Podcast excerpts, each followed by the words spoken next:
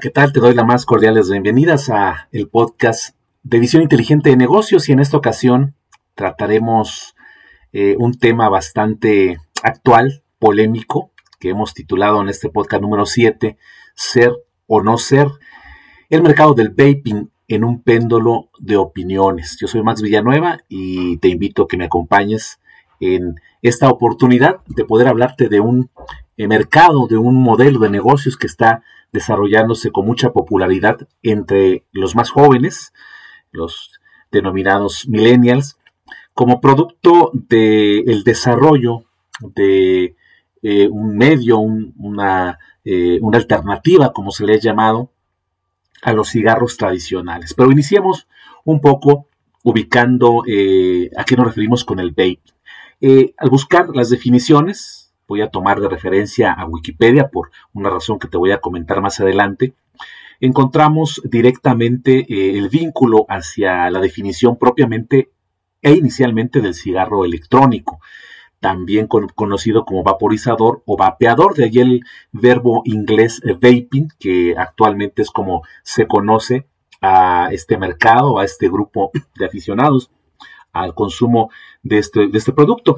¿Cómo se define a este cigarro electrónico? Es un sistema electrónico inhalador que fue diseñado para simular el consumo de tabaco, pero sin quemarlo directamente. En 2014, para darnos una idea de la importancia de este sector ahora en los negocios, fue eh, nombrado palabra del año por el, diccionario de inglés de Oxford.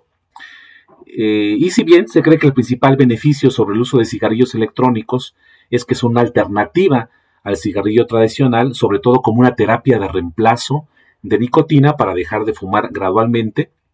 Eh, así tal cual, cito el artículo de Wikipedia, se desconocen los efectos a largo plazo, que en algunos casos puede ser igual o peor de dañinos que los cigarrillos convencionales. Eh, definición directamente de Wikipedia, que precisamente desde ahí presenta una polémica.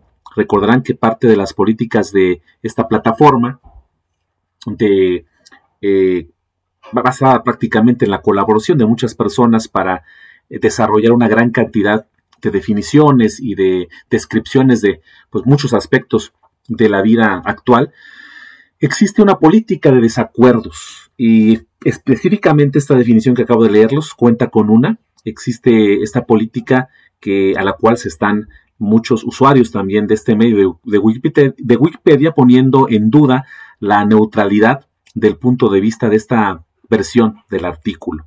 Prácticamente eh, están definiendo que es una información sesgada, en el sentido de que la definición va en un aspecto negativo del producto, cosa que para algunos sectores es especialmente sensible y no están de acuerdo en que se determine que eh, no se conocen los efectos a largo plazo y aún así se esté determinando que su consumo puede ser dañino.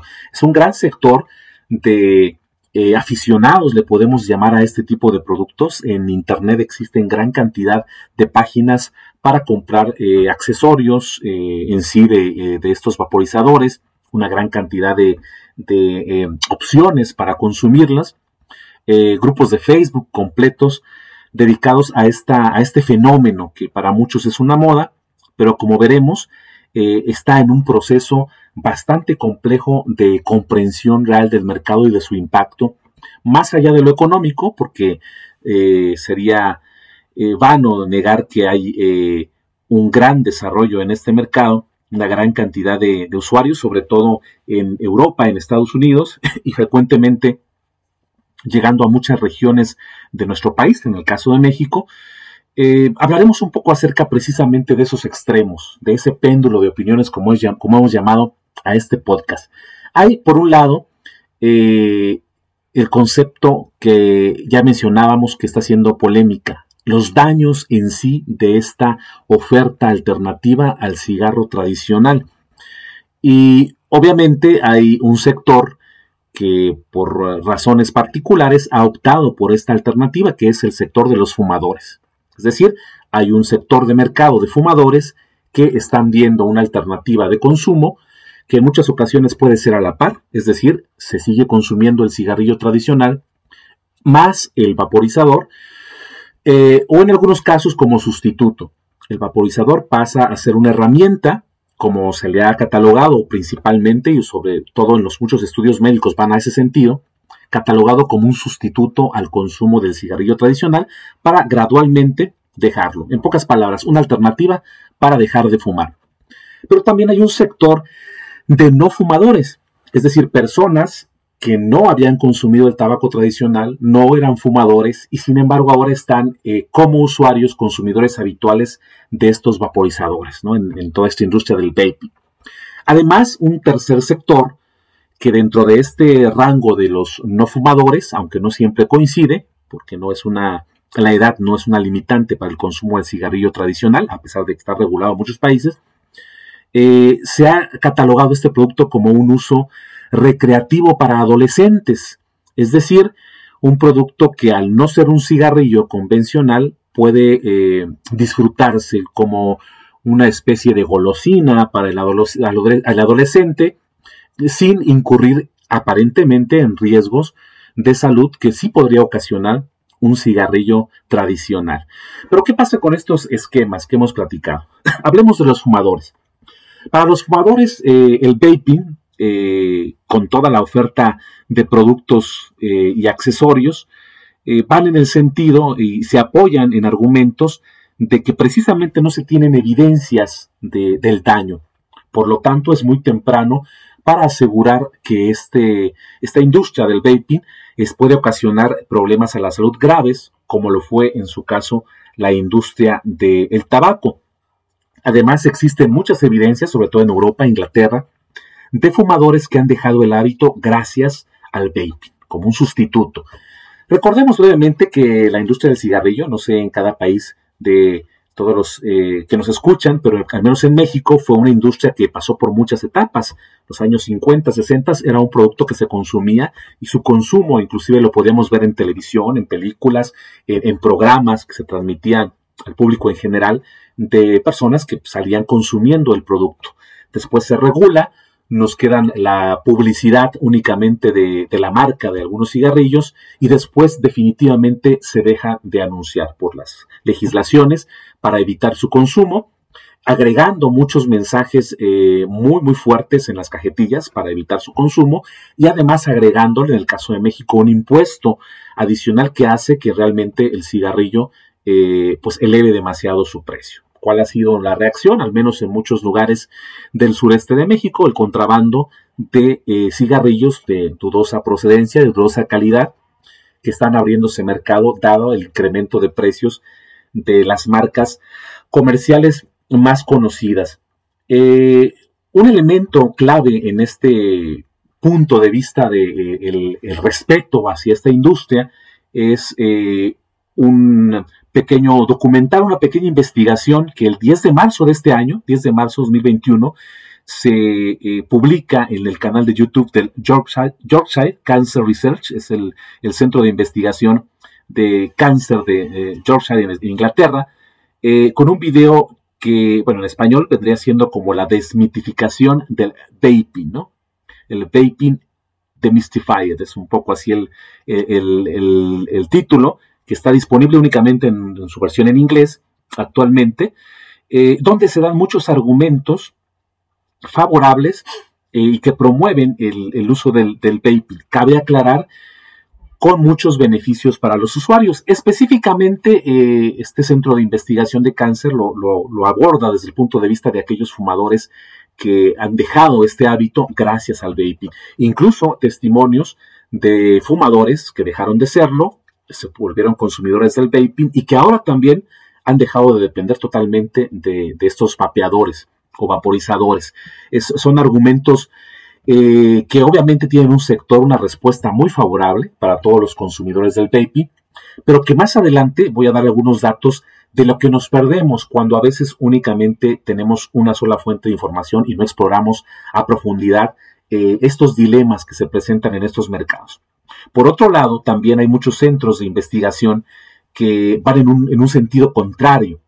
La Sociedad Americana eh, eh, de Cáncer presenta, por su parte, argumentos para evitar el uso, tanto para fumadores como para aquellos eh, clientes o usuarios de estos productos que no han tenido antecedentes del tabaquismo. Entonces es un, es un contrapeso interesante que la Sociedad Americana del Cáncer propone eh, en, su, en su investigación y en sus estudios. Eh, y en otro tenor, la página del John Hopkins Medicine presenta un artículo titulado Cinco datos sobre el vapeo que necesitas saber. y en estas en estos elementos que eh, esgrime esta institución, los menciono rápidamente. Eh, el primero de ellos eh, aclara, vapear es menos dañino que fumar, pero aún no es seguro. Se estima incluso que un 95% de las sustancias dañinas del cigarro tradicional se están evitando al vaporizar, al, vapear. número dos, se sugiere que vapear es malo para el corazón y los pulmones, pero queda como una mera sugerencia, como algo que necesita estudiarse más a profundidad. Número 3. Los cigarrillos electrónicos son tan adictivos como los tradicionales. De hecho, muchos de ellos contienen en sus sustancias eh, normalmente líquidas, es decir, es un producto líquido el que se vaporiza, que viene de muchísimos sabores, con nombres muy atractivos y con una gran variedad de productos para el consumo, para el vapeo. Eh, sin embargo, muchos de ellos contienen nicotina y un eh, extracto de vitamina E que pues, se hace más espeso y que, bueno, a pesar de que es un, aditivo, como pues, se utiliza como, con una base eh, de una vitamina, no por eso es, es saludable al 100%. Número cuatro, los cigarrillos electrónicos no son la mejor herramienta para dejar de fumar. bueno, un contraste muy grande con respecto a lo que el Centro de Cáncer de Georgia ya comentaba es otro de los argumentos que aparecen allí. Y sobre todo eh, el número 5, que es tal vez uno de los más contundentes. Eh, una nueva generación se engancha a, la nicotina y eh, recomienda propiamente el, el, punto de, central del John Hopkins Medicine es el no consumir. Si, si uno no ha consumido en su vida tabaco, conviene no consumir estos vapeadores. Al final, muchas de las opiniones que se encuentran disponibles en Internet, que es una gran cantidad, bastante impresionante, de blogs, de podcasts, de eh, videos, canales, opiniones en páginas de Facebook, grupos de discusión, muchas de ellas coinciden en esto. Para los adolescentes en muchos países, este producto está prohibido, no debe ser consumido por adolescentes. Algunos médicos afirman que eh, el iniciar con el vapeo en la edad eh, temprana puede condicionar a muchos jóvenes a establecer eh, pautas de adicción al cigarro convencional en el futuro, en la edad adulta. Entonces, son, son posturas realmente muy extremas, muy difíciles de mediar, pero el eje que nos permite mantener este debate es que aún valga tomar pautas que ya hemos mencionado, eh, aún es demasiado pronto para determinar el impacto a largo plazo del uso y exposición a este tipo de productos. ¿Quién menciona esto? La propia Organización Mundial de la Salud, que ha sido uno de los organismos más atacados precisamente por todos los defensores del vaping eh, alrededor del mundo, que son una comunidad bastante grande, por cierto. Y, estamos repitiendo la misma historia del tabaco. Eh, seguramente en sus inicios el tabaco se veía como algo no dañino para el consumidor y mucho menos para los terceros. Y la historia vino a demostrar después de muchos años y después de muchas muertes eh, que estábamos equivocados. Eh, el vaping puede tener esa tendencia, probablemente, y creo que es importante poner cartas en, el asunto eh, en este aspecto. De hecho, el Instituto de Cáncer de Georgia, maneja ciertos hechos clave donde se destaca eh, un poco la, seguridad que se tiene del vapear con respecto al cigarrillo tradicional, pero que bajo ninguna circunstancia recomienda eh, este mismo organismo que hizo este documental, que fue muy aplaudido por la comunidad del vapeo, en ninguna circunstancia recomienda su uso para aquellos que jamás han experimentado con el cigarrillo y lo más recomendable es pues no empezar a vapear. esa es la conclusión de uno de los pilares, uno de los eh, de las fuentes que muchos defensores del, del, vaping eh, escriben para eh, favorecer su consumo. Y vamos más allá, investigando un poco más acerca de esto en la página de la de la British American Tobacco, que es una empresa que cobija varias marcas de cigarrillos tradicionales, pero que también tiene ya su línea de productos de, vaping. Algunos de los datos que encontramos ahí es que vapear es 95% menos dañino que fumar y aclaro, esto está en la propia página que voy a compartir aquí varios links en, este, en esta descripción del podcast para que puedas tú ubicarlos y explorar por tu cuenta un poco más sobre este tema. Esto no significa que los cigarrillos sean seguros al 100%. Eh, al final, creo que estamos en un mundo en el que aquello que nos hace daño siempre eh, tendrá cierto atractivo, cierta, lo prohibido siempre nos, nos atrae. Y, creo que estamos siempre buscando eh, el cigarrillo más saludable, la hamburguesa más saludable, la comida chatarra más saludable eh, y muchos hábitos que sabemos que son dañinos para nuestra salud. Estamos buscando alternativas que nos digan sí puedes hacerlo y, no te va a pasar nada. Y creo que eh, en este mercado del vaping hay mucho esa percepción. es importante eh, reconocer eh, el efecto que pudiera tener sobre todo en adolescentes, porque esta es una moda que se ha eh, desarrollado mucho a través de productos específicos para este mercado, como lo que se conoce como los Jules, que son cigarros especialmente diseñados para, para este sector de edad, y que al no, no ser un tabaco en forma, un, cigarrillo en forma, pues se presentan ciertas libertades en su consumo. a título personal,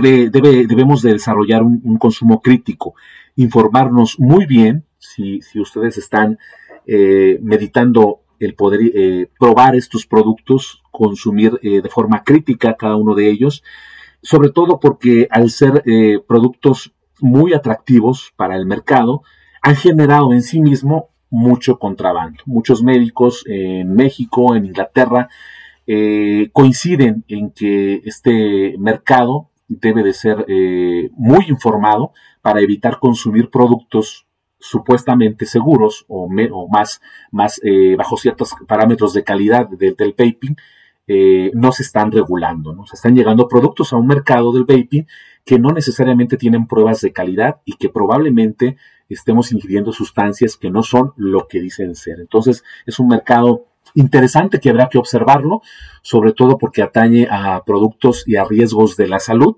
Así que espero que esta información, este podcast en particular, pues pueda contribuir un poco a este debate público, a poder eh, aprender un poco más acerca de esta dinámica de mercado tan interesante que se está generando.